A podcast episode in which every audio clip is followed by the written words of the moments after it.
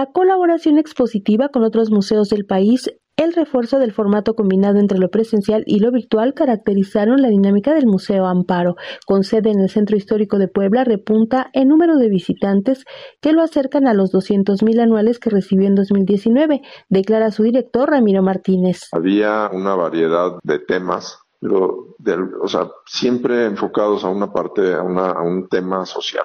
Ya fuera el tema de feminista, el tema de la representación del género, de la segmentación racial a través de Sandra Gamarra. Entonces, eh, te digo, yo estoy, estoy muy contento con eso, estoy muy contento también porque el, el público, los números, o sea, vamos muy bien. Estamos pensando terminar el año con 170 mil visitantes eh, el 19, que fue un año récord en, asistencia en el museo, alcanzamos los 200 mil. Entonces yo estoy esperando que el año, el año que viene podamos hacer, hacer llegar a esos uh, números. En charla telefónica explica que el formato híbrido quedó como un instrumento clave para la difusión de sus actividades. La idea desde, desde antes de la contingencia y que se reforzó durante la contingencia fue esto de el programa híbrido que hemos seguido manteniendo Digo, este año tuvimos casi 12 mil eh, visitantes en línea y, y, digo visitantes en línea que están registrados, que están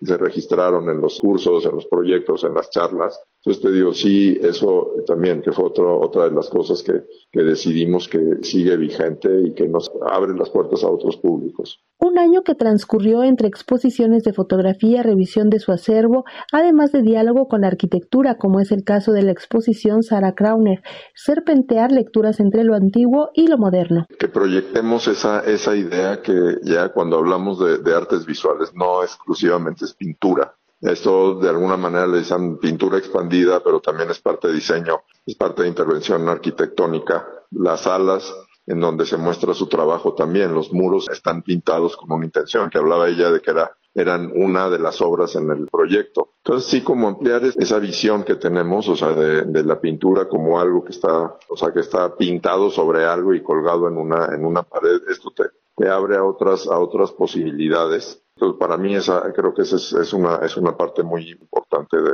de lo que hacemos, o sea, de darle herramientas, de dar otras, ofrecerle al público otras propuestas de, trabajos y que, que, vayamos como, pues sí, haciendo, haciendo más grande nuestra visión de, del arte y del, del mundo, ¿no? De lo que nos rodea. Además, lo que resta de 2022, la entrada al museo será gratuita. Para Radio Educación, Alejandra Leal Miranda.